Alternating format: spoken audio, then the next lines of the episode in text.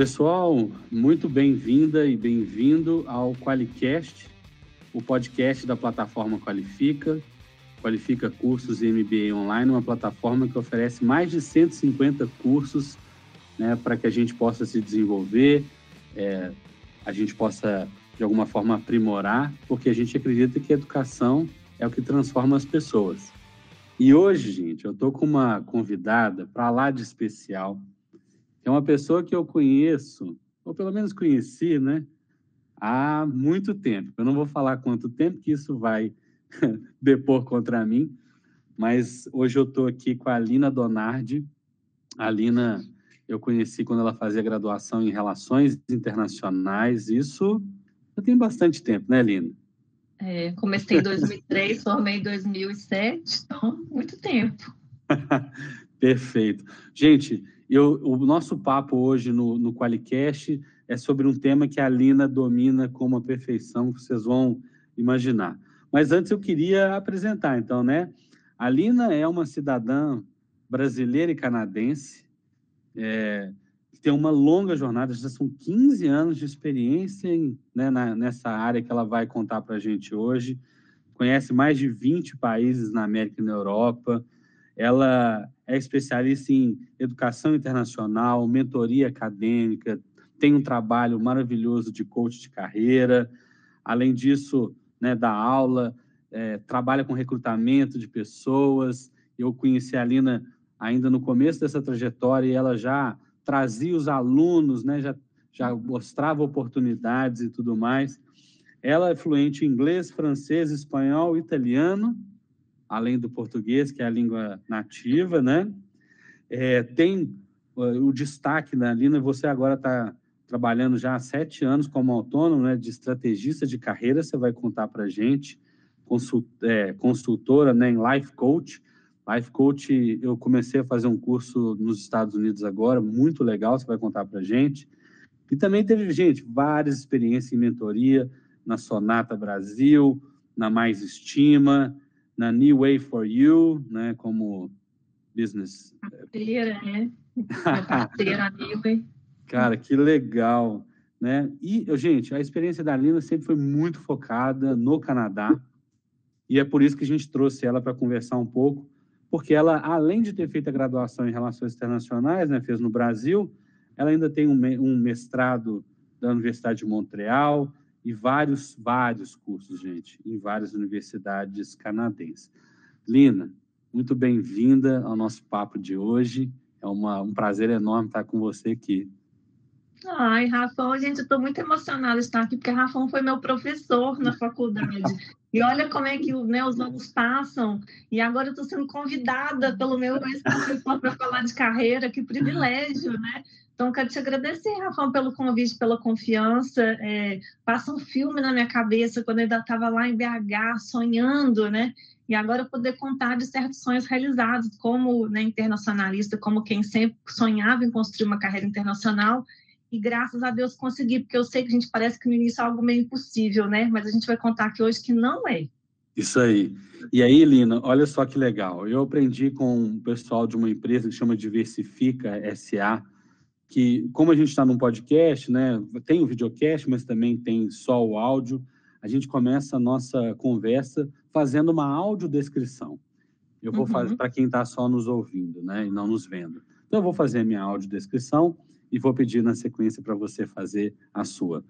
Gente, eu sou um homem branco, de 1,78m, eu tenho olhos verdes, eu tenho bigode e barba, a barba mais longa, bem longa, até que o meu cabelo, meu cabelo é bem curtinho, já estou com as entradas na testa proeminentes, não é? Eu tenho um nariz avantajado, acho que é uma mistura de moro com espanhol, pela parte do meu pai.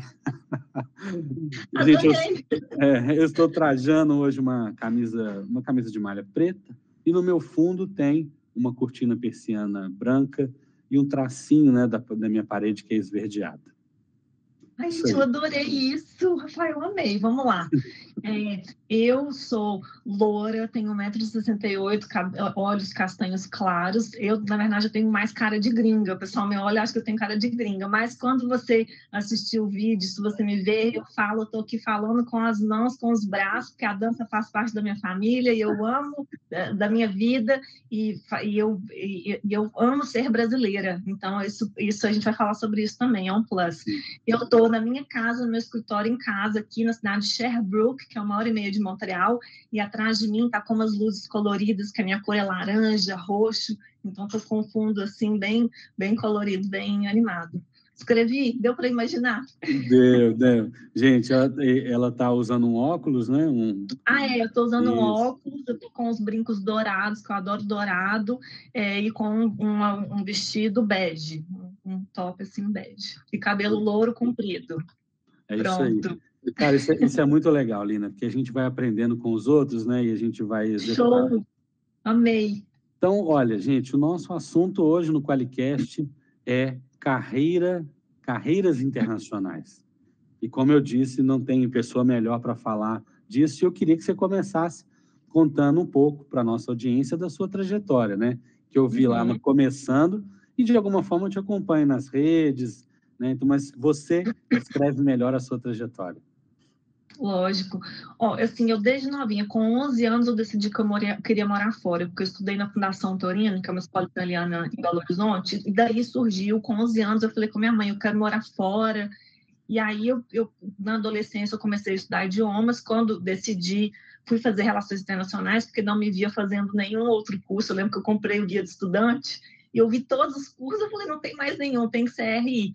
E aí, durante a graduação, continuei estudando muitos idiomas, fiz um projeto independente de dança na Itália. Você lembra desse projeto que eu fui para a Itália? Fiquei três semanas, tive apoio né, dos professores, tive que me ausentar. E, e, foi meu primeiro projeto que eu fiz, que eu coordenei, escrevi tudo, dancei, apresentei em Veneza com a minha mãe, três semanas. Foi, foi meu projeto, meu primeiro, minha primeira experiência internacional profissional foi através da arte, tá? Dança. Eu vendi minha mãe para a Itália, foi basicamente. E aí, quando eu tinha 20 anos, eu comecei a pesquisar sobre possibilidades de morar fora. Aí eu olhei, aí eu fui para a Itália, trabalho, mas eu falei, não, quero voltar, passei, mas eu trabalho, não quero, quero ir para outro lugar. Eu queria para um ambiente que eu aprendesse outros idiomas, francês ou inglês. Aí eu descobri os processos de imigração da Austrália e da província do Quebec, porque isso foi em 2007 eles faziam muitas palestras para divulgar o processo regular de imigração. Com 20 anos eu tinha decidido. Aí eu comecei a estudar bastante o francês. Quando foi com 25 anos, eu cheguei em Montreal, no Canadá, fiz o processo regular de imigração. Eu escolhi Montreal. Nas minhas pesquisas, eu pensei Europa, Austrália, mas aí aos Estados Unidos cheguei à conclusão que Montreal era a cidade ideal para mim, porque tinha, o Quebec tinha um processo de imigração muito bem estruturado era um lugar que, como imigrante, latina, mulher, sozinha, né, com 25 anos, eu ia me sentir segura. Eu tinha alguns amigos que tinham vindo para cá e falaram: pode vir, que você vai amar, é seguro. A gente, né, mulher respeitada, né, não tem, pode andar na rua à noite sozinha, segura, porque eu queria um lugar também que eu ia me sentir segura para me virar sozinha, né?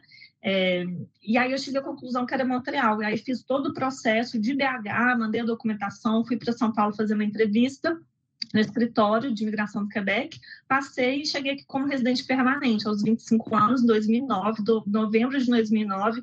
Eu nunca tinha morado fora, eu nunca tinha visitado o Canadá, eu nunca tinha morado sozinha, eu nunca tinha visto neve, eu nunca muita coisa.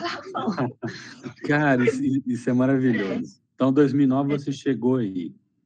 Cheguei aqui. Aí dei aquela sofrida igual todo imigrante, né? Porque imigrar é um luto, né, gente? Tem um psicólogo americano, eu me fugi o nome dele agora, mas eu sei que são, ele fez uma pesquisa, três grandes dores da humanidade são a morte de uma pessoa querida, uma separação amorosa e imigração. Eu já vivi essas três coisas e, e de fato, é, é, bem parecido à dor, porque é uma morte, né? Você sabe que né, um capítulo está terminando para começar algo novo, mas é um capítulo que é uma folha em branco, né? Que você tem que escrever e você não sabe o que vai acontecer.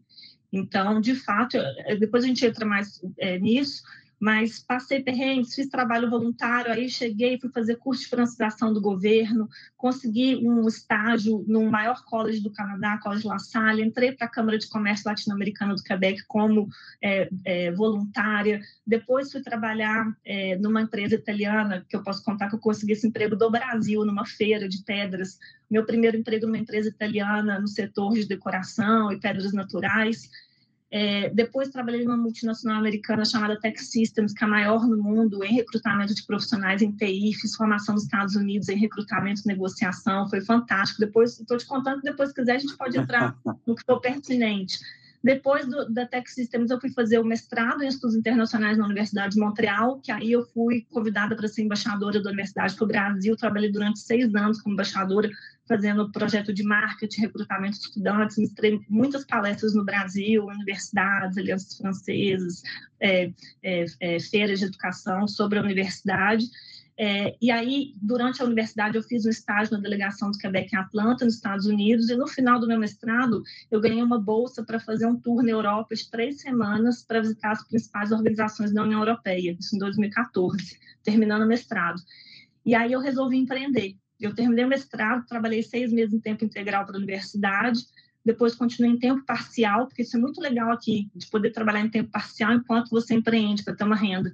E aí fui para Gêmeos, lancei o linadonar.com como consultora, né, importando brasileiros para vir estudar e trabalhar aqui, sobretudo nas universidades, mestrado, doutorado, pós-doc e mercado de trabalho, e a Mission Abroad, que eu fui cofundadora e presidente, que era uma organização onde a gente organizava essas missões internacionais. A gente foi em mais de 70 organizações internacionais em sete países, América do Norte e Europa. Foi fantástico, assim.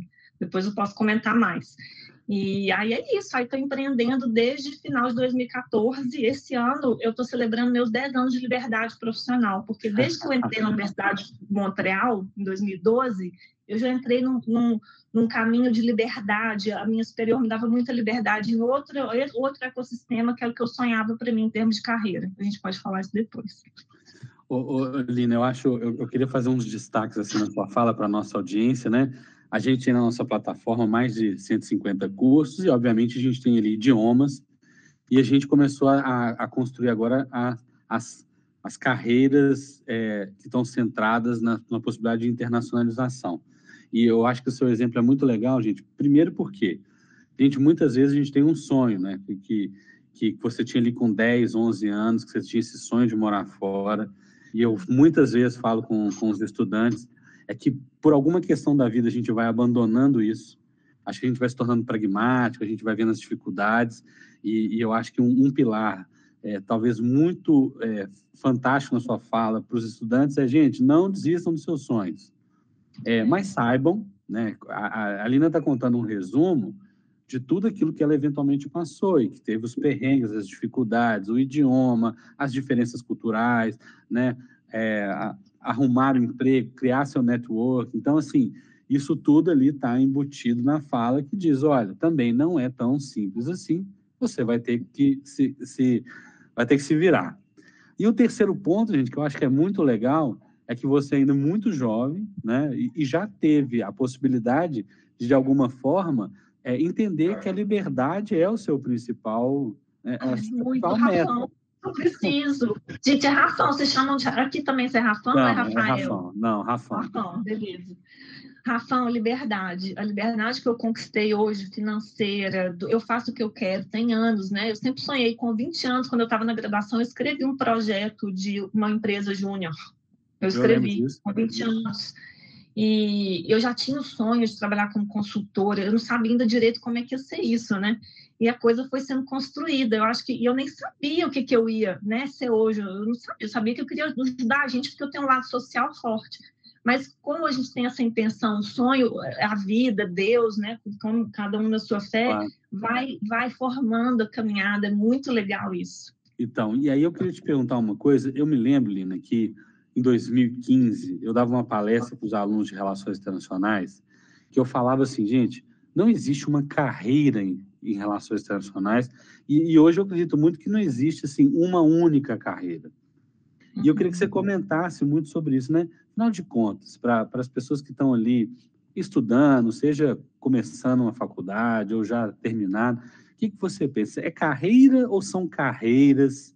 E a vida tem esse fluxo, é, essas coisas acontecem. Como é que você trabalha isso, inclusive no seu trabalho de mentoria e coach, né? Sim, eu acho que é possível ter mais de uma carreira em paralelo, que igual eu tenho. Eu tenho um trabalho que é com o público brasileiro, eu tenho outro trabalho que é com o público quebequense. Então, é possível a gente ter mais. Eu tenho clientes que, inclusive, tem, são bons em duas coisas: é dentista e fotógrafo. Muito interessante. Então, é, eu acho que é possível sim, e até porque também a nossa carreira ela pode ter fases, né? Eu tive fase que eu trabalhei mais com negócio, desenvolvimento de negócios. Hoje eu estou mais desenvolvimento de pessoas, coach, mentoria. Então, tem, tem as fases, né? O que, que eu acho que é importante dizer? A gente contextualizar aqui. A gente está vivendo uma quarta revolução industrial. Eu acabei de dar uma aula agora para um grupo de, de, de, uma empresa de cosméticos, 150 vendedoras na América Latina, toda sobre arte do networking. Acabei de sair dessa aula. Legal. E, que, que eu queria contextualizar? A gente está vendo uma quarta revolução industrial, que é o quê? Uma quebra de paradigmas com novos paradigmas, que incluem a tecnologia, né? Inovação, tecnologia, no mundo que está cada vez mais instável, né? A gente vê muita polarização, instabilidade econômica, social, muitas crises, né, guerras, questões ambientais, desastres ambientais e as projeções em termos de né, meio ambiente não são boas, né? Uhum. Então de pandemia, de aumento de problemas de saúde mental, de depressão, síndrome do pânico, isso tudo. E a gente está falando, ok, como é que eu vou construir carreira internacional, isso não está fácil no Brasil, ainda internacional, num contexto tão inseguro. Agora, a gente tem que olhar outra perspectiva também. Ok, esse é um ponto. Mas tem outro ponto. Tem vários países no mundo hoje, né, a população está começando a diminuir no mundo, né? A gente tá, tem uma falta gravíssima de, de mão de obra. Por isso que o meu trabalho hoje é recrutar pessoas para vir para cá, porque a população está envelhecendo, a taxa de natalidade ficou negativa há muito tempo, agora ficou um pouquinho positiva, mas não o suficiente para manter uma população economicamente ativa para o país ficar saudável. Então, qual é a única solução? E isso não é só o caso do Canadá. Os Estados Unidos já está abrindo, vai ter países na Europa que vão começar também por causa de envelhecimento, Austrália. Então, é uma tendência. É, o que, que a gente tem que pensar? Que o mercado hoje é global. Se eu tenho competências, falo o idioma e sei como me vender, eu posso perfeitamente estar no Brasil, fazer um processo seletivo do Brasil, sair do Brasil já com emprego. Uhum. É o que tem acontecido. Só que, claro, tem que saber falar o idioma, tem que saber fazer network, se apresentar, tem que ter formação, tem que ter experiência.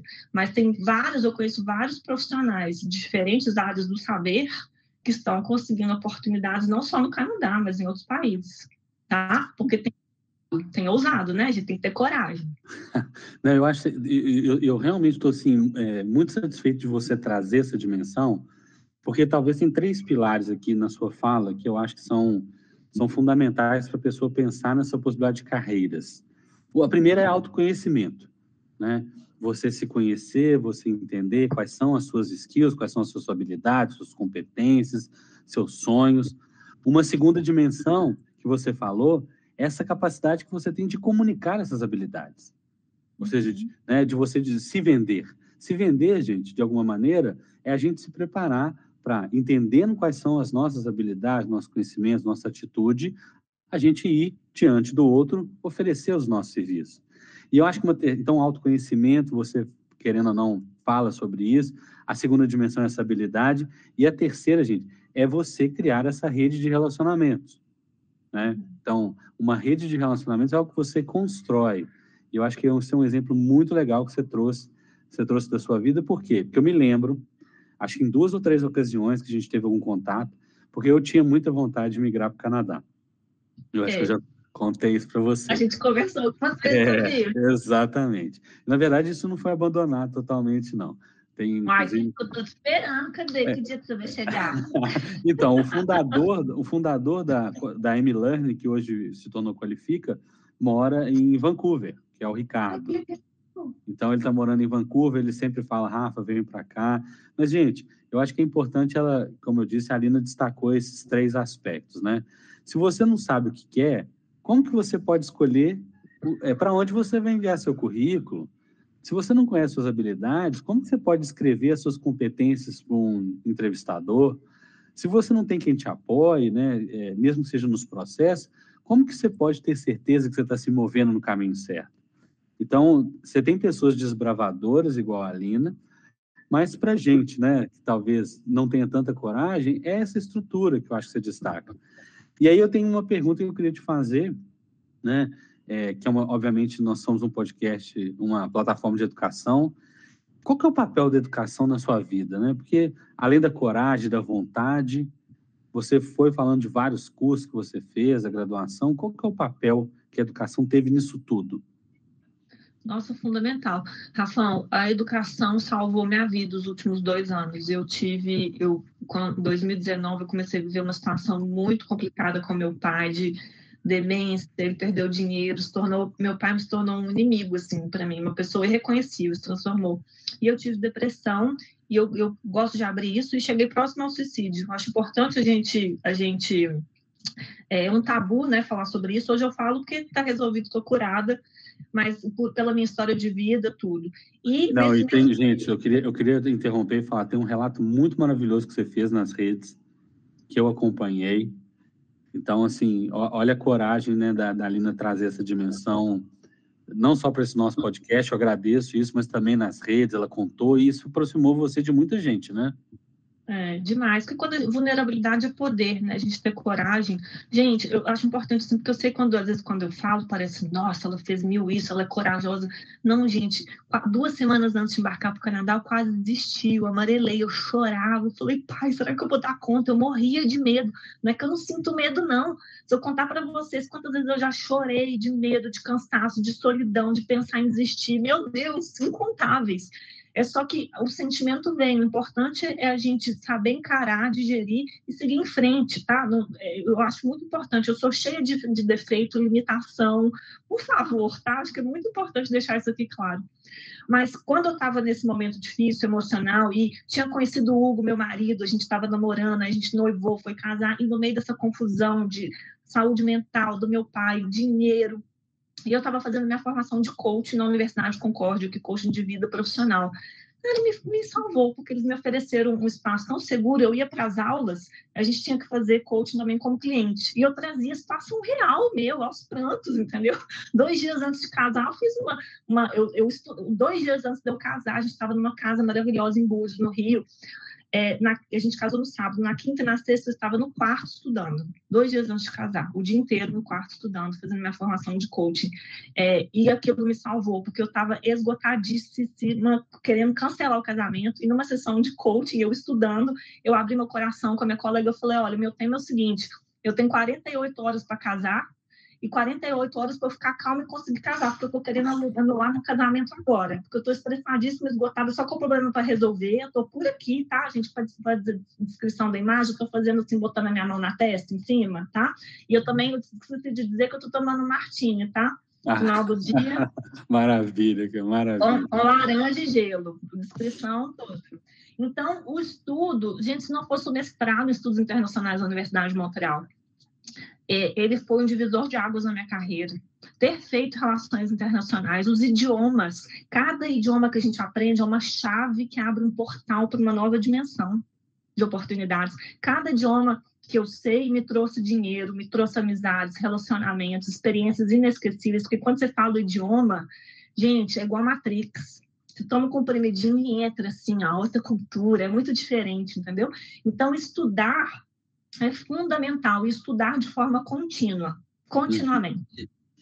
Eu, eu, acho muito legal você destacar isso, até uma pergunta que eu ia fazer, né? Vendo aqui seu currículo é, e os idiomas. Muitas vezes, Lina, eu, eu já cheguei a comentar, eu, eu, trabalhei muitos anos com inovação, e eu falava assim com as pessoas, gente, vamos entender que as dificuldades que a gente tem em lidar com determinados idiomas, elas vão ser suplantadas por determinadas tecnologias digitais e etc. Mas aprender um idioma não se trata de aprender a falar ou ouvir numa determinada língua. É uma chave que muda em relação à cultura, entender a história de outros povos, aspectos que diferem eles, o ethos de cada um. Então, é você emergir numa cultura. Isso é muito diferente de você saber trocar meia dúzia de frases, né? Eu acho que isso está muito implícito no seu recado. E eu gostei muito dessa analogia que você faz, né? Que é você abre um outro portal. É, é. Eu fiz eu, eu fiz né, inglês, espanhol, mas eu fiz um pouco de francês, muito pouco na faculdade. E agora minha, minha esposa e minha filha obtiveram a cidadania italiana. E tem uma regra no Brasil agora que o, o, o marido, né, quem não é, precisa aprender italiano e fazer uma entrevista. Então, eu estou nesse exato momento começando um curso de italiano também e pensando, gente, e me divertindo. Eu acho que tem uma coisa do idioma também, né, Lina? Você entra na cultura, na história, e você se diverte, aprende coisas diferentes. Então, você é um exemplo muito legal disso. E você falou uma coisa, Lina, que, que eu queria chamar a atenção para a nossa audiência. Eu não sei se você acompanha. Eu, nos últimos quatro anos e meio, tenho trabalhado com saúde, saúde mental, meditação, yoga, me tornei uhum. professor. E esse é um aspecto muito interessante. É, tem uma pesquisa que eu. Ela até aparece num documentário que chama Happy, a felicidade genuína, não sei se você já viu, que fala, olha, cara, as, as pessoas que são felizes não são pessoas que não sofrem, mas são as pessoas que se recuperam mais rápido. É. E, e, você traz esse exemplo dessa energia nessa fala, tudo. É, acho que foi, foi um pouco disso, né? Você esteve bem no fundo do poço, com muita dificuldade, muito estresse. Várias vezes. E aí você consegue se reerguer e conta para gente que, qual foi o caminho de, desse reerguer seu, além da educação, além do, de uma rede de apoio. Fé, né, gente? A, a dimensão da fé, ela tem que entrar em todas as áreas da nossa vida, inclusive carreira.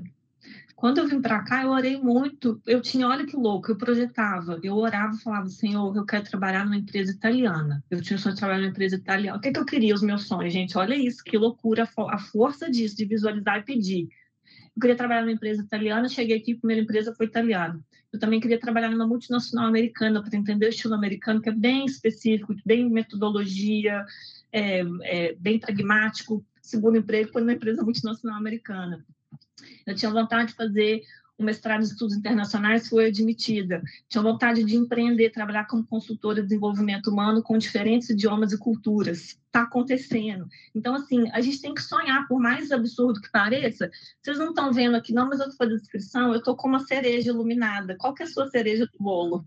Estou com uma cereja iluminada na minha mão, que eu, eu, uso essa cereja com os meus clientes. Eu quero a sua cereja do bolo. E, aquele, e aquele sonho que às vezes as pessoas vão zoar de você. Eu fui zoada. Quando fiz aquele projeto da Itália, Rafael, para todo, vários colegas na graduação me zoaram. Ah, isso aí é, ainda mais que a internet não era muito desenvolvida na época. Isso foi 2005, 2005, 2006. Meu pai me zoou, meu pai falou: Isso aí é tráfico de mulheres, de órgãos, você tá louca, não existe isso. Cara, fui, ganhei euro, ganhei euro, fiz espetáculo em Veneza, todo mundo me zoando. Eu falei: Gente, aguardo, o tempo dirá. Um ano, um ano escutando zoação. Então, assim, é, qual que é a dimensão, voltando aqui? A fé, né? Eu, sem a minha fé, aí, né, eu, eu creio em Deus, em Jesus, né, mas sem ser religiosa, não sou, não creio no, não creio no cristianismo histórico, mas nos ensinamentos de Jesus. A minha fé foi fundamental. É, e também as relações humanas, né, porque a vida manda anjos. Então, acreditar que quando você for para uma terra estrangeira, você como um peregrino, né, um estrangeiro naquela terra, que você não tem mais, é uma desconstrução, que você não tem mais raiz, não tem motivo para visitar, não tem a padaria favorita, não tem nada, você tem que fazer tudo do zero de novo, é, você tem que andar pela fé, é dar um passo de fé, mesmo não tendo a visão. Tem uma cena do filme do Indiana Jones, que ah. ele está num precipício, sabe essa cena? Maravilha. Ele buscando o grau, né? Exato. Aí fala, né? Inclusive é um versículo da Bíblia, tem interessante que é o, o né, homem penitente como é que é? O homem penitente se ajoelha ou se ajoelhará, não sei o quê. Ou, é, ou é... O caminho lhe será mostrado, uma é. coisa assim. Aí, só que quando ele olhava, a gente só tinha um abismo, entendeu? Não tinha nada, mas eu falo, você tem que dar o passo de fé. Só que na hora que o Indiana Jones coloca o pé, pela, por uma outra ótica, perspectiva, tinha o caminho, o caminho estava né, no precipício até ele chegar ao outro lado. Então é sobre isso, eu tenho que dar um passo. Muita gente fala assim comigo, Aline, eu vou, mas eu quero ter certeza que vai dar certo, eu não quero risco. Eu falo, gente, então não muda nem de bairro. Ou então, ai, é muito, é muito difícil ir conseguir construir. Eu falo, gente, difícil, bem-vindo ao planeta Terra. Eu não conheço nada que seja fácil. Então, assim, vamos normalizar o difícil, vamos normalizar a dor, entender que dor é oportunidade de crescimento para a gente ter o nosso caráter forjado e a gente evoluir e atingir os nossos objetivos. É isso, legal. fé, gente, muito fé. Cara, eu, eu acho legal você comentar. E teve uma coisa na sua fala que, que eu queria chamar a atenção da audiência que foi um, um pouco sobre a questão da mulher. Aí você falou assim, olha, eu, uma mulher solteira, jovem, num país estrangeiro, etc. Eu queria que você comentasse um pouquinho a sua perspectiva né, é, sobre o empreendedorismo na perspectiva da mulher e a liderança na, na perspectiva da mulher. Uhum. E se você vê muita diferença né, entre o Canadá, onde hoje você é, reside há muito tempo, do Brasil, um recado para para as nossas estudantes que estão aí pensando numa trajetória de liderança ou de empreendedorismo? Uhum. É, o que eu gosto muito daqui, Rafa, América do Norte, Europa, né, porque também posso falar da Europa, é que tem muito menos machismo do que na América Latina. O machismo, ele é realmente estrutural. E quando a gente mora fora, a gente dá conta disso. Então, aqui, é, por mais que eu trabalhei como consultora também para empresas aqui, com, assim, é, com senhores já, CEO da empresa e tal, e eu uma cara de menina, e na reunião, falando, Lina, queria saber a sua opinião, com respeito entendeu? Não é porque eu sou uma jovem mulher latina, não é que não tenha, mas eu acho que aqui é, é, já essa, discussão já está mais avançada da, da, da, né, de ser um país é, que é feminista no sentido de, da paridade da mulher. Tem uma caminhada, não é que é perfeito, não, a gente ainda tem que evoluir muito, mas tem um monte de iniciativa aqui para mulheres empreendedoras. Eu mesma fiz formação, ganhei bolsa do governo quando eu fui lançar meus projetos. 2015, eu fiz uma formação de lançamento para empresa, para quem estava começando a empreender, da Escola de Empreendedores do Quebec, e eu ganhei 1.600 dólares para estudar durante dois meses. Olha que bacana, investimento, tá? Não, e, e aí eu queria que você comentasse, assim, é, o que, que você percebe, assim, que são características que talvez sejam femininas, e não estou falando da mulher, Aham. Uhum que, que você acha que se, se destacaram na sua própria trajetória e que para nossas estudantes pode servir de alguma inspiração, por exemplo, né? O que, que as mulheres, o que, que o feminino tem de tão relevante que pode transformar o mundo, né, de alguma maneira? É, a nossa intuição, Rafael, a nossa intuição, essa parte espiritual, essa sensibilidade. Acho que a gente tem uma capacidade de sentir a dor do outro e de, de conectar com a alma. Não que o homem não tenha, tá? Mas esse lado feminino, o jeito feminino de, de fazer negócios, que pode ser totalmente pragmático, sim, mas sendo carinhoso, sendo humanizado, porque a gente veio aí de uma mentalidade da Revolução Industrial, onde, onde a gente foi muito masculinizada. Eu mesma, eu me masculinizei muito para poder meu primeiro trabalho no Brasil, exportação, já tinha que ser mais masculina para tipo ser profissional. E hoje uhum. esses paradigmas estão quebrando. Então a gente vê os eventos aqui, mulheres incríveis, lindas, femininas mesmo. Antes tinha, a gente tinha até que adequar um pouco maquiagem, roupa. Estou vendo que está liberando cada vez mais de cada um ter a sua personalidade, sabe, a sua singularidade, a sua autenticidade, sem ter que estar no moldezinho, sabe, do business attire. Então, eu acho que isso é muito legal, assim, é, a gente está vivendo uma era realmente que paradigmas estão caindo e novos modelos estão vindo, graças a Deus, né? É, eu até comento muito, Lina, que é, é, esse, talvez esse desejo de, de eu ir para o exterior, em alguma, alguma medida, tenha aumentado muito forte depois que eu me tornei pai de uma menina. Né? Uhum. É, porque, como você disse, a gente tem um, um aspecto que, que, que você destacou que eu acho que é muito relevante. Para a mulher, é, é, ela estar no mercado de trabalho em outros momentos ou em determinados contextos, ela tem que perder suas características, ela tem que se tornar semelhante a um comportamento é, em tese masculino. E que é. talvez isso você não vivesse tanto no Canadá e também nem na Europa, nem nos Estados Unidos. Eu acho que um segundo ponto que é, é muito relevante é, é, você poder ser quem você de fato é. Ai, Sim. E isso é o que você começou a falar, né? Liberdade. Liberdade para ser quem você de fato é, certo? Total. Gente, ser brasileiro, olha, quando eu cheguei aqui, eu não falava que eu era brasileira. Eu me apresentava, prazer, Lina, Chantê, nice to meet you, e ninguém achava que eu era brasileira pelo, pelo meu físico. Aí depois a pessoa, você é de, você é de onde? Seu sotaque, falasse do Brasil. Brasil? Nossa, por que, que você não falou antes? Eu adoro o Brasil. Então, a gente é uma nacionalidade que a gente tem um marketing internacional que ainda, pelo menos por enquanto, é muito bem é, é, é, muito bem visto, a gente é visto como um povo é, muito sociável, muito amável, todo mundo adora a gente. Isso não acontece com todas as nacionalidades do mundo, então a gente é muito privilegiado e nós somos incríveis, porque o Brasil é referência em várias áreas e arrasa. Os brasileiros são amados aqui no Canadá, tanto nas universidades quanto no mercado de trabalho. Já conversei com vários empreendedores aqui de grande porte, empresas grandes que têm negócio no Brasil, colaboradores brasileiros, e eles me falam, Lina, traga mais brasileiros, porque eu amo os, os, colaboradores brasileiros, eu só escuto. E as universidades também, eles amam os estudantes. Tanto que o Brasil é um país prioritário para o Canadá em termos de atração de talentos, estudantes e imigrantes, tá? Eles estão, assim, abrindo, né? É, a gente pode falar um pouquinho mais sobre as formas, né, de quais são as portas, né, para estudar, trabalhar fora, a gente pode falar sobre isso.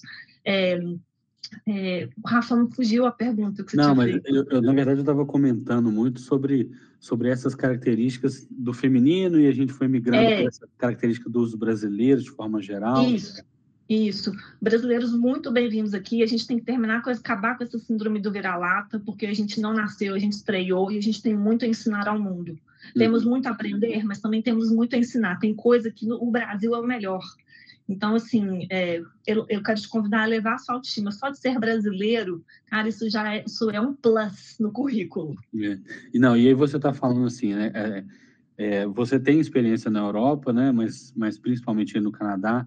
E aí, o, os, os tipos básicos de processo de migração, você pode contar para a gente como claro. é que é?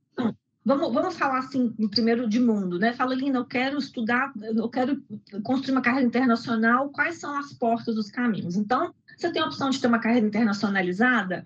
Primeira opção, estando no Brasil, não é que você precisa morar fora, você pode estar no Brasil, igual o Rafão que eu te acompanhava, viajando, né? A base no Brasil, mas uma carreira toda conectada com outros países. Isso pode acontecer em qualquer área do saber, tá, gente? Qualquer área.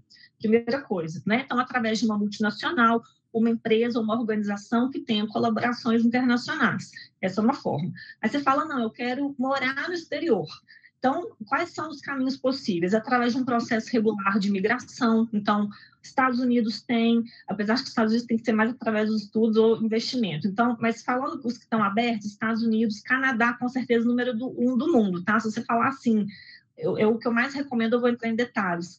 É, tem países na Europa também, tem Austrália, Nova Zelândia. Então, é basicamente isso. Só que assim, você tem que botar na balança o que é importante para você. A gente vai entrar já nesse detalhe. Então, esse é um caminho, um processo regular de imigração de algum país do interesse. Tem país ali, Estônia também. Estônia a gente não fala muito, mas na área de tecnologia e inovação tem muita coisa. Esse é um caminho. Também quem tem passaporte, justamente quantos brasileiros conseguem tirar passaporte europeu com passaporte europeu? Você tem direito a trabalhar na Europa. Então, essa é uma forma. Outra forma, fazer processos seletivos de empresas, organizações do interesse da sua área, estando no Brasil, e já ir para o país de interesse na organização com o visto de trabalho já contratado. Essa é uma forma. Você pode entrar lá no site da organização, mandar seu currículo, fazer seu processo eles podem perfeitamente dar um visto de trabalho, você ser contratado, tá? É, outra forma, através dos estudos, cursando um programa de estudos que te dê direito a, a um visto de trabalho, né? Pode ser uma graduação, uma pós-graduação, mestrado, doutorado ou pós-doc, geralmente assim, ou, ou, também colleges, né? Cursos técnicos. Um programa de estudos pode ser uma porta de entrada para você imigrar também tá? Então, é, basicamente, é, são, ou você pode ir como empreendedor também, né? País você tiver, tiver quer empreender, tem um investimento, você pode contactar o corpo diplomático do país de interesse, a delegação comercial, e ver qual é né, o trâmite daquele país para você poder entrar como investidor e empreendedor também é possível, tá? Algumas das formas. Legal. É, né, e eu acho que você resumiu bem, assim, né? Então, um caminho é o estudo, né? Acho que muita gente faz isso, né? Como você falou, às vezes vai fazer um curso de um pouco mais de duração, um mestrado, um doutorado, ou às vezes vai fazer a própria faculdade no exterior. É, lembrando que a maioria das faculdades no exterior são, são pagas, né? Então, é, é obter a bolsa é uma, uma, uma, alternativa. Empreender, né? Você tem um investimento que você pode levar. O Canadá tem um, acho que a região de Vancouver, né? É muito famosa por ter um, um celeiro muito grande é, de empreendedores, né, como tem o Vale do Silício nos Estados Unidos. Então, empreender. O terceiro caminho que você falou é um processo de, de obter um emprego, e acho que agora, nessa época é, que a gente vive esse mundo híbrido, né? Em que a gente não necessariamente precisa estar. Você pode começar a sua experiência, eventualmente, num regime híbrido e, quem sabe, depois fazer essa, essa migração completa. Então, gente, tem muitos caminhos. A, a Lina é expert nisso. O seu site é linadonard.com. Isso, Donard, D-O-N-N-A-R-D. Depois nós vamos, nós vamos colocar no descritivo lá da, do, do nosso podcast para você entrar em contato com ela. E você vê muita diferença, Lina, entre as oportunidades, talvez nessa tríade Europa, Europa mais continental ali, União Europeia, Canadá uhum. e Estados Unidos. Você falou de ah, Austrália ah, também. Estou suspeita, né, Rafa? De todos esses, Canadá é o melhor. Em termos de números, tá? Olha, o Canadá lançou a estratégia dele o objetivo do Canadá 2021, 22 e 23 é recrutar 1 milhão e 200 mil imigrantes. Não tem outro país no mundo recrutando mais imigrantes qualificados, profissionais qualificados do que o Canadá. Não tem. O Canadá tem um, um nível de renda per capita muito mais elevado do que Estados Unidos. Então, qualidade de vida aqui é, é, é... e o Canadá está com uma falta de mão de obra muito grave, né? Então, o país não tem opção a não ser trazer imigrantes. É um país que está aberto, né? Eu como imigrante latina, brasileira, aqui, né? Eu sempre me senti muito bem, muito protegida. Então, nós imigrantes brasileiros daqui realmente tem, eu acredito que tem muito mais oportunidade, muito mais bem-vindo que os Estados Unidos, porque o processo de migração dos Estados Unidos ele é mais truncado, mais complicado. O Canadá, se você vem pelos estudos, depois você tem direito a solicitar residência permanente. É algo garantido, é certo, ou praticamente certo, dependendo do caso. Então, é um caminho muito mais seguro e previsível. E é uma previsibilidade importante, né, para quem está largando tudo no Brasil, com meus clientes, com casais, com filhos, estão construindo vida nova. Então, não dá para arriscar é diferente de cliente com 25 anos que está tudo bem, né? Estou novo. Agora, quem já está, passou dos 30, 40, que eu tenho muitos clientes nesse perfil, querem um caminho certeiro. Então, meus clientes estão vindo ou pelo trabalho, sendo contratados do Brasil, já vindo com visto de trabalho, fechado. É quando um, com o casal, um vem com visto de trabalho, o outro vem com visto de trabalho aberto e vai para o mercado de trabalho. Ou quando um vem pelos estudos, o outro vem, vai com visto de trabalho aberto e vai para o mercado. E quem vai estudar tem direito de trabalhar 20 horas por semana e os filhos entre 6 e 18 anos têm direito à escola pública gratuita tá? Então, tem, é, e no Quebec, os cônjuges ganham um curso de francês gratuito do governo e com bolsa. O governo paga 800 dólares para a pessoa estudar, de segunda a sexta. É, é, acho, acho fantástico você comentar isso, né, como você falou. E aí tem uma coisa que me chamou a atenção. É, o Canadá está com uma necessidade de mão de obra é, brutal. Quais são as uhum. áreas, né? Porque lá na nossa plataforma, você imagina, a gente tem cursos é, de, que vão da gestão, a, a TI, tem cursos de sucesso do cliente, liderança, tem vários cursos. Quais são as áreas hoje que estão mais carentes, assim, né? E, e mais chamando pessoas no Canadá? Uhum. É, tecnologia da informação, obviamente, isso é o mundo, né? Enfermeiros, técnicos de enfermagem, é, tudo que é setor manufatureiro. Então, estou com o cliente que é técnico, tem curso técnico de dois anos, técnico em eletromecânica, para máquinas produzir plástico. Precisa de mais operadores de máquina, é, soldador, é, é, é, é, é como é que fala, drive truck, motorista de caminhão, profissional, deixa eu ver o que mais, professores, está faltando demais professor aqui em todos os níveis, desde o ensino fundamental até o universitário. O que mais?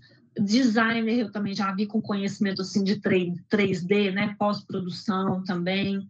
É, já vi profissionais na área de relações internacionais muito qualificados vindo para organizações internacionais aqui. É, que mais?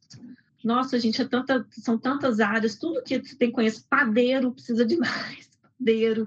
Então, tudo que é que é a base da pirâmide, precisa demais, mas quando a gente vai subindo também. Ou, por exemplo, se você for um diretor, um mega especialista em algo, que você fala tem um mega currículo também, precisa. Uhum. Entendeu? Um mega especialista em um tema assim, que você tem super currículo, fala o idioma, pode aplicar. Legal. E aí, geralmente, então, o processo, só para o pessoal entender, como eu te falei, a gente tem lá, hoje, na nossa plataforma, inglês e espanhol, a gente tentou começar um francês, não, não, não, não, não, deu, não deu muito certo, mas isso é uma outra história. E aí, uma coisa importante é fazer a aplicação para os formulários, ter a comprovação de idioma, não é isso? Isso é condição... É, não. É, para falar latim. Legal. Então, é, gente, investir na, na, na, no idioma e, obviamente, fazer um dos testes, né?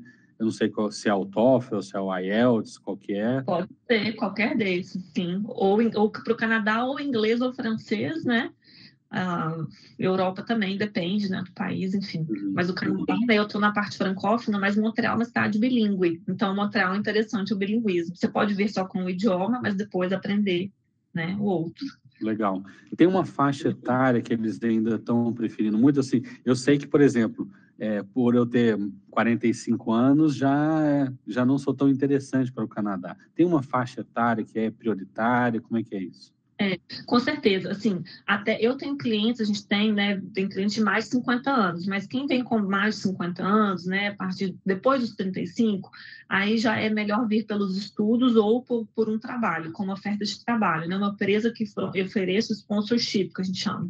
Mas se tiver menos de 35, a gente tem que avaliar a possibilidade de vir por um processo regular de migração. Mas agora o Canadá ele foi muito inteligente porque ele deu uma dificuldade no processo de migração, mas para induzir as pessoas a virem pelos estudos, porque o Canadá fatura milhões de dólares com, com isso. Mas, claro, gente, imigrar quanto antes melhor, mas é possível, totalmente possível, migrar até depois dos 50. Eu tenho clientes que vieram pelos estudos, estão empregados, chegaram até residência permanente em breve e vão chegar na cidadania canadense, tá? Legal. Olina, eu, a gente falou um pouco de, de, de forma geral, quais vocês acham, você acha que são os conhecimentos, as competências, as atitudes importantes para quem quer fazer uma carreira internacional? Eu lembro uhum. que eu, a gente fazia relações internacionais, a gente falava dessa competência transcultural. Mas eu uhum. queria que uhum. você explorasse isso. Quais são conhecimentos, habilidades, atitudes que são fundamentais para quem quer viver essa possibilidade de construir uma carreira fora? É. Primeiro, falar o idioma, né? Definir qual que é o idioma. Eu acho que o inglês, a gente sempre tem que começar preferencialmente pelo inglês, né? Porque mesmo que você fale outro idioma, sempre vai ter uma referência no inglês. Ou ver qual que é o segundo idioma que, do país que está alinhado com você. Porque quando a gente fala o idioma, não é só comunicação, é tudo que aquela, que aquela cultura traz bagagem. Por exemplo, eu, eu sou muito francófona, eu amo a francofonia, eu estudo, acabei de vir de um fórum sobre a francofonia das Américas para estudar a francofonia nas Américas, as questões ligadas a isso, que são, enfim, é o papo para outro podcast. É, então, porque eu me identifico mais do que eu me identifico, por exemplo, com o chinês. Não me identifico mais com, com o mundo ocidental, então investi nos idiomas que estavam ligados à geografia que está mais alinhada comigo. Então, acho que primeiro ver isso. E aí aprender o idioma muito bem falado, escrito, é, é, as piadinhas, os valores, para você realmente poder conectar com as pessoas. É, segundo, comunicar de forma clara, saber, igual a gente falou, para né, construir o que, que precisa, você precisa entender muito claro quem é você, é, é fazer, se fazer perguntas importantes. Quem sou eu, o que é importante para mim, aonde estou, para onde vou, aonde quero chegar para você definir a sua meta estabelecer um plano de ação. Porque senão, o que, que eu vejo aqui muito, Rafão, com o pessoal? Tem gente que fica me namorando, assim, né? Acompanhando no, nas redes, tem anos, e que fala assim, ou quando eu vou para BH, pessoa, encontro pessoas da família, amigos, tem 10 anos que a pessoa fala, com todo carinho, não é, não é indireta não, viu, Rafão? eu estou falando já tem uns sete anos para ela que é, eu quero ir para o Canadá. Fala que quer vir, mas nunca vem. Por quê? Porque a pessoa está precisando estabelecer um, a meta clara e para definir o plano de ação para todo dia estudar o idioma, uhum. todo dia ver qual, qual que é a newsletter, qual que é, eu tenho, ok, vamos estabelecer a meta, minha meta é ir para Montreal fazer o mestrado X, então eu tenho que, é isso que eu faço com os meus clientes, ok, então vamos ver, daqui quantos meses você vai fazer o TOEFL, da, quando que a gente vai preparar a documentação, você vai ver o que, setembro do ano que vem, então tem que juntar dinheiro, tem que traduzir os documentos, a gente fazer a lista do que precisa ser feito e dando check, porque você vê que você está dando check, que você está fazendo, isso vai te animar, te dar força para continuar seguindo. Então, é a primeira coisa, não dá para só ficar olhando e, e, procrastinando e falando, ah, um dia eu vou, porque senão a coisa nunca não sai. Então, para isso, meu trabalho é esse, né? Ajudar nessa mentoria, nessa estratégia. Tem que definir estratégia, entendeu? Porque senão a pessoa não sai nunca, porque tem que ter estratégia, a gente tem que ter muito planejamento, porque aí você vai diminuir os riscos financeiros emocionais do seu projeto. Eu estou falando, agora eu vou me justificar. eu, a primeira vez que eu conversei com você já tem acho que uns seis ou sete anos, e estava eu e minha esposa, né, como diz, sem filho, falando, não, vamos embora, a gente não tem, a gente não tem nenhum apego aqui. E aí, gente, surgiu a minha filha, né, a minha filhinha é, chegou, e a gente estava no processo, eu estou estudando há muitos anos, a minha esposa já tinha terminado doutorado, a gente estava olhando pós-doc, fazendo idioma, juntando documento, dinheiro já estava em caixa, quando uhum. veio a filha, virou e falou assim, ah, mas ela vai ficar longe da vovó, porque, ah, sabe, é, é, é, o clássico. Então, assim, é. só, só é, aproveitando esse momento de, de, descontração e falando dessa, dessa dimensão interna. Mas eu acho isso muito legal que você está ressaltando. Existem pessoas que são profissionais que ajudam nesse processo e precisam ser um processo bem estruturado, bem planejado, com metas claras. Eu acho isso muito legal da gente trazer para a nossa audiência e fazendo perguntas difíceis. Rafa, por exemplo, eu atendo muito casal. Tem casal que eu atendo que é nítido que eles estão completamente desalinhados. Porque imigração, gente, ou o casal vive uma segunda lua de mel ou separa. Não tem meio termo. Tá? Já orientei milhares de pessoas. Então, tem casal que eu preciso entrar na vida pessoal com carinho, eu peço autorização e eu falo, gente, vocês precisam decidir ou um, um, resolve abraçar o projeto ou o outro desiste. Uhum. Aí depois a pessoa manda notícia, ah, separei resolveu, entendeu? Legal. mulher vivendo relação óbvio, tá nítido, o cara é abusivo. E depois a mulher me chamar a conversar real, fala que você vai migrar com o cara te abusando. É isso mesmo? Depois a mulher separar. Então, tem, então você tem que, porque você não tem que preparar só a sua vinda, você tem que preparar a sua saída. E o que, que é, o que, que precisa também que estava perguntando? Muita inteligência emocional, gente. Escolher amar, perdoar todos os dias porque você vai lidar com, por exemplo, meu primeiro trabalho aqui, meu, eu sofri assédio moral nos meus dois primeiros trabalhos aqui. Não foi fácil. Meu primeiro chefe, sabe aqueles italianos com cabelo preto com gel assim para trás, com barba, cara bem de mafioso? nem bom dia.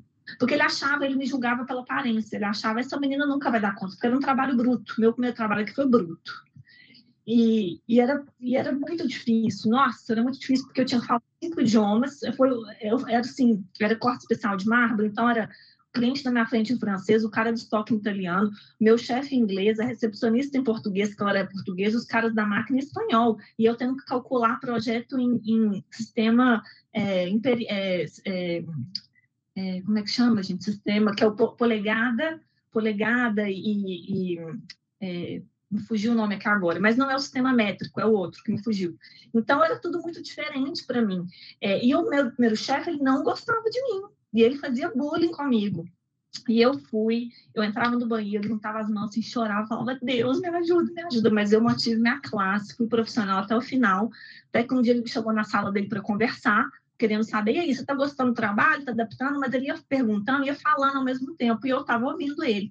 Até que ele, você não vai falar nada, não, você só fica fazendo aham, aham. Eu falei, aí eu falei com ele em inglês, obviamente, falei, Tony, regra básica da etiqueta. Quando uma pessoa fala, a outra se cala. Quando você terminar de falar, eu falo. Esse dia ele começou a me respeitar. Então tem hora que a gente precisa se posicionar e falar firme, olhando no olho da pessoa. Uhum. Que tá está preparado, tem inteligência, porque eu tive vontade de desistir, tive, mas se eu desistisse, eu ia ferrar minha vida por causa de um cara que estava equivocado em relação à forma com a qual ele me via, com o preconceito que ele estava tendo. Aí eu conquistei o coração dele com inteligência emocional, amor, perdoando ele todos os dias, levando chocolate lá quando eu via que estava estressado, e deixava um chocolate surpresa no escritório dele com um bilhetinho. Então, porque quando ele voltava, ele estava lá, o chocolate com o bilhetinho italiano falando, estou com você, capo, ti voglio bene, sono qui per te. Aí, ele, aí o cara quebrantou o coração. Então, você tem que estar disposto a ser agente de transformação onde você for, porque você vai encontrar ambientes estranhos. Se você não tiver inteligência emocional, você vai desistir no processo, o que é muito comum. Depressão e imigração é muito comum, por causa dessa adaptação que é difícil. Eu acho legal você destacar isso, né? Porque a gente é, eu, eu, tem um curso na plataforma que foi criado por mim, que é Saúde, Bem-Estar e Consciência. Então, é um curso é, que vai centrar numa discussão sobre, sobre, o que é saúde integral, sobre o que é saúde mental, sobre o que é consciência, quais são os valores. E a gente tem um curso já está há bastante tempo lá, que é muito bem sucedido, que é a inteligência emocional. E eu acho que esse é um aspecto que, de alguma forma, você está destacando isso na sua carreira. Você não está cuidando só de um aspecto burocrático, mas pelo exemplo que você está dando, você também dá esse suporte para que as pessoas construam essa dimensão da inteligência emocional para esse processo. É isso mesmo? Muito, Rafa. Ontem mesmo eu estava atendendo uma cliente que estava deprimida, chorando. É comum, gente. Migração é punk. Migração não é fácil, não. Então, é, é, direto, atendo, meus clientes choram comigo. Primeira consulta inicial, já logo de cara eu deixo a pessoa à vontade, eu falo, olha, se o choro fluir, vier, deixa fluir, porque é bom, é cura porque imigrar mexe com muita coisa, por exemplo, isso, isso de deixar a família, de não estar, tá, né? Meu filho não vai passar tempo com os avós, então, nossa, não, é uma dor real quando eu vim para cá, eu sentia culpada, como se fosse uma decisão egoísta. Então, a batalha, ela é muito mais na nossa mente do que os obstáculos externos. O campo de batalha, é espiritual, é dentro da gente, no meu diálogo interno. Como que é o seu diálogo interno com você mesmo? Você é generoso? Você a sua coerência é só para fora ou também é para dentro? Você é empático, generoso com todo mundo ou você, ou você também é com você mesmo? Ou com você mesmo você é uma cruela? Entendeu? Uhum. Entendi, então, perfeitamente. Isso é importante, né? Ô, ô, ô, Lina, a gente está caminhando para o nosso final, na nossa conversa. No nosso ah, não, a gente tem que fazer um podcast de duas horas. é, eu estou tentando manter um padrão, né? Porque eu falo, gente, eu, eu, eu, encontro com tanta gente que eu gosto muito. Olha, pra você ter uma ideia, outro dia eu fiz um, um, um podcast, entrevistei a Poliana Abreu, não sei se é da sua época. Poli Abreu, hoje é diretora de conteúdo, conteúdo da HSM, ela trabalha com a SG, foi minha aluna. Sabe, assim, eu tenho colegas professores, tenho colegas de carreira, é, e eu, eu sempre faço uma pergunta, ou na verdade eu sempre faço três perguntas no final. A primeira delas é: quais são os valores que você carrega para a sua vida? Amor, perdão, verdade liberdade. O amor, é, se tiver que escolher um amor, porque o amor, ele, ele sempre procura fazer o bem, independente do mal que o outro tenha te feito. Então, amar, se tem a única coisa que a gente tem que ser radical nessa vida é em amar. Quando eu amo, não vou fazer para o outro que eu gostaria, né, que eu não gostaria que fizesse comigo. E mesmo o outro me fazendo mal, porque eu tive pessoas que me fizeram muito mal na minha caminhada, eu escolhi perdoar e escolhi amar até o final, ou seja, fazer sempre o bem, independente do, do que o outro, do mal que o outro me faça. Isso me deixa numa condição de liberdade muito profunda, muito maravilhosa. Então, é amor, liberdade, perdão Perdão. E verdade, porque andar na verdade te deixa livre, você não tem rabo preso com ninguém, né? Se sua vida tá transparente. O perdão, porque a gente precisa, primeiro que eu preciso ser perdoada, né? Quem sou eu para me perdoar? Porque eu sou a primeira a ser falha e preciso do perdão de todos. Mas quando a gente perdoa também as pessoas que nos feriram, nos magoaram, a gente está liberando a pessoa, né? E, e por mais que a pessoa tenha me feito mal, a minha melhor vingança é ser feliz, né? se eu quero dar um tapa de luva na pessoa, não vou gastar minha energia. Investir minha energia em mim, vou ser feliz, vou mandar beijinho no ombro. Então, é nisso que eu creio. Eu, eu acho que me lembrou muito o Oponopono também, né? Assim, dessa, dessa força que tem, né? De falar do perdão e tal. A outra pergunta que eu sempre falo, assim, dependendo do tema, você tem indicação de livro sobre o tema, ou de livro que você está lendo? Tem vários. Então...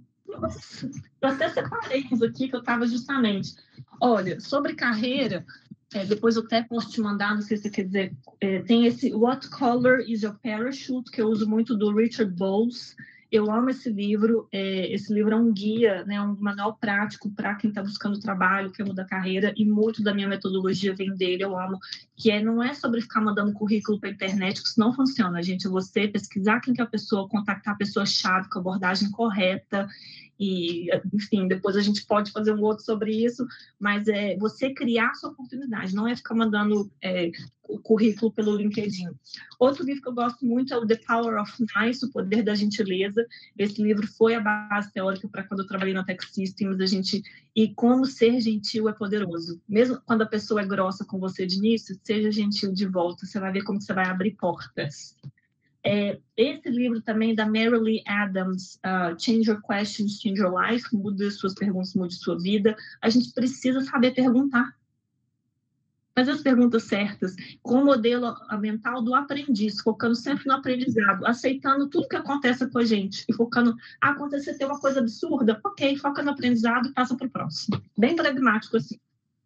E, por último, eu gosto muito desse livro. Eu tenho um monte de livros, tá? Depois eu posso mandar isso. Mas as cinco, the five languages of appreci appreci appreciation, sorry, in the workplace, né? As cinco linguagens da apreciação no ambiente de trabalho, que a gente precisa evoluir, a gente precisa celebrar mais e contemplar mais o outro, ter uma atitude de reverência em relação ao outro e ajudar o outro a se elevar é, é, com paz e com generosidade, acho que é bem bacana para construir relacionamento. Depois eu posso te passar uma lista se você quiser, tem muita leitura interessante. Não, eu, eu acho que vai ser muito legal, porque tem duas coisas. Uma, né, é, esses livros todos estão em inglês, então, para quem quer migrar, inclusive, vale a pena comprar, estudar, etc. É muito legal. E a gente vai colocar lá a nossa chamada, essas indicações.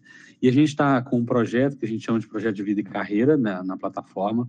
A gente tem as comunidades, então tem uma, uma carreira só de carreiras internacionais, então é, a, vai ser muito legal e esse projeto de vida e carreira também. E a gente vai te convidar, obviamente, para quem sabe a gente possa desenvolver um, um projeto em parceria. Eu queria, Maravilha. queria que você indicasse uma frase para reflexão, alguma coisa para nossa audiência. A gente falou de tanta coisa legal. Quer deixar é, o... é, Quero. Uma frase que eu costumo dizer muito é, é, você é o capitão da sua alma, você escreve a sua história e o seu passado não define nem o seu presente nem o seu futuro. Todos nós erramos. Eu já errei muito. É, e a gente, a gente tem que se libertar das culpas do que a gente errou e entender o que a gente fez no passado ou o que aconteceu com a gente no passado, né? A gente também é vítima de certas coisas, não define nem o meu presente, não. Eu posso pegar esse limão, fazer. Antes eu falava fazer limonada, agora estou precisando fazer uma caipirinha, que é mais interessante, né? É, entender que eu sou responsável pela minha vida, não é ninguém. A gente sair né, do vitimismo e assumir as rédeas, falar eu sou o capitão da minha alma, eu vou escrever a minha história. Eu acho que essa é a grande força, não colocar a responsabilidade na mão de ninguém, independente da sua história. Eu eu tô com as rédeas na mão e, e né, eu sou o capitão e, e, quem define a minha história sou eu. Eu acho que você comentou um negócio que me, que me, me, me fez lembrar um, um, dos episódios do Invictus, né, aquele filme sobre a história do Nelson Mandela, que quando ele está quando ele está, né, assim, o, o, capitão do time de rugby vai visitar a prisão e ele lê e, e, fala que o Mandela lia muito essa poesia, ele dá essa poesia e ele fala, acho que eu sou o capitão da minha alma, sou o mestre do meu, né, master, master of my soul, captain of my soul, uhum. alguma coisa assim. Acho isso muito legal. Olina, vem do eu... Mandela. Essa frase justamente vem do Mandela, porque eu amo a história dele. Ah, maravilha. Olina, eu tenho só a agradecer pelo seu tempo, pela sua participação. É, eu queria deixar, é, em nome de toda a comunidade do Qualifica, né, de todos os estudantes, professores, um agradecimento por você participar desse episódio. E eu queria convidar também você a ver os episódios que a gente tem ali já lançados e acompanhar o que a gente vai lançar, porque sempre tem pessoas como você que se disponibilizam a trocar conhecimento, a nos ensinar. Muito obrigado. Ai, Rafão, eu te agradeço, amei. Espero que a gente possa se ver ao vivo em breve e vamos falar de, de parceria, vamos ver outras possibilidades para contribuir para essa comunidade linda. Obrigada. Um beijo. Valeu, valeu, gente. Obrigado.